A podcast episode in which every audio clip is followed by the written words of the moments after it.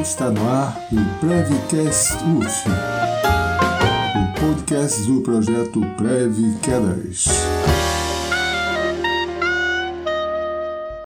Estimados seguidores, sou Edmundo de Drummond Júnior, professor do Instituto de Educação Física da Universidade Federal Fluminense. Eu sou o Pablo Garcia, residente da Saúde do Idoso, entrei no programa em 2020.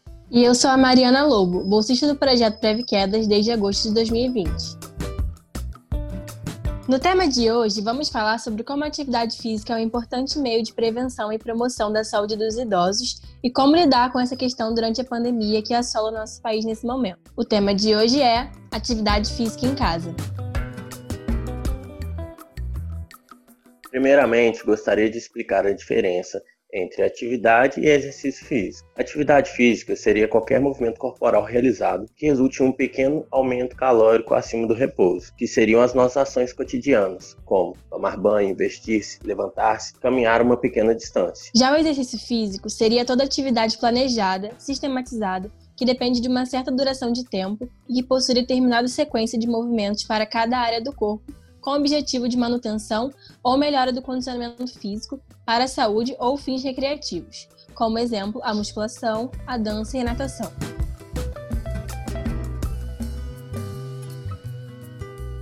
Não é novidade para ninguém que a nossa saúde está intrinsecamente relacionada com a prática de exercício físico. Afinal, se exercitar promove bem-estar e nos deixa com mais disposição, além de melhorar a resistência, a coordenação motora e o equilíbrio. Os benefícios não param por aí. A prática de exercícios físicos também pode ajudar a alterar quadros de doenças com a diminuição ou até supressão de medicamentos. É recomendada pela Organização Mundial da Saúde que um adulto realize 150 minutos semanais de atividade física leve ou moderada, cerca de 20 minutos por dia, ou pelo menos 75 minutos de atividade física de maior intensidade por semana, cerca de 10 minutos por dia. Atualmente, não cabe mais a compreensão que o repouso e desengajamento da vida social seriam melhor para aqueles que envelhecem. Como se constata, viver mais com qualidade de vida passou a ser o ideal, e a isto aliam-se os benefícios de uma vida ativa e com a prática regular de atividades físicas. No entanto, no quadro atípico que nos encontramos, se tornou difícil, quase impossível para que os idosos pratiquem exercícios físicos por não poderem sair de suas casas, comprometendo assim sua saúde e fazendo com que muitos fiquem ansiosos e deprimidos. Ainda assim, não é aconselhável a prática de exercícios físicos em casa, pois essa pode oferecer perigos aos idosos. A prática inadequada de exercícios físicos pode ocasionar acidentes ou lesões sendo assim de extrema importância a ajuda de um profissional de educação física, para adequar os exercícios ao nível físico do praticante e levando em conta seu histórico pessoal de saúde. Mas se você é um idoso que já tem o hábito de exercitar diariamente e possui autonomia, continue praticando seus exercícios e permaneça ativo, tendo cautela e atenção necessária aos cuidados para evitar quedas dentro de casa abordados no episódio anterior. Aos demais idosos que não se sentem seguros a praticar exercícios em casa devido aos riscos, não se preocupem. O mais importante é que vocês se mantenham ativos, neste caso, se ocupando com atividades físicas cotidianas e domésticas. E não negligenciar ou deixar de fazer essas atividades ou levar mais tempo para realizá-las. Faça no seu ritmo de tempo, pois cada indivíduo demanda determinado tempo para realizar uma tarefa. O idoso ativo substitui o modelo social do envelhecimento que considerava normal e mais útil à sociedade o desengajamento e o isolamento e repouso. É preciso também ficar atento com a quantidade de horas que se passa deitado ou sentado,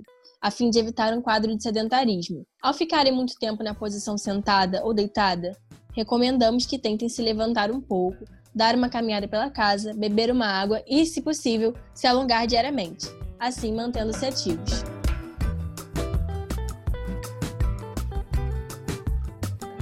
Gostaríamos de saber de vocês como estão lidando com a atividade física durante a pandemia. Além das atividades físicas, que também são uma forma de lazer, com que mais vocês têm se ocupado? Quais formas de lazer mais agradam vocês? Sabemos que os nossos alunos do projeto Preve Quedas, ao responder o questionário enviado pelos professores, responderam algumas dessas perguntas. Mas para o próximo episódio, vamos conversar mais sobre lazer e comportamentos sedentários no isolamento social. Vocês podem encontrar todos os episódios do Prevcast UF no Spotify e YouTube. Para acompanhar o podcast, basta abrir um desses sites ou aplicativos e digitar Prevcast UF na barra de pesquisa. Toda sexta-feira, às 10 horas, um episódio novo. Obrigada por estarem com a gente. Fiquem todos bem e se cuidem. Obrigado por ter nos ouvido até aqui e até a próxima.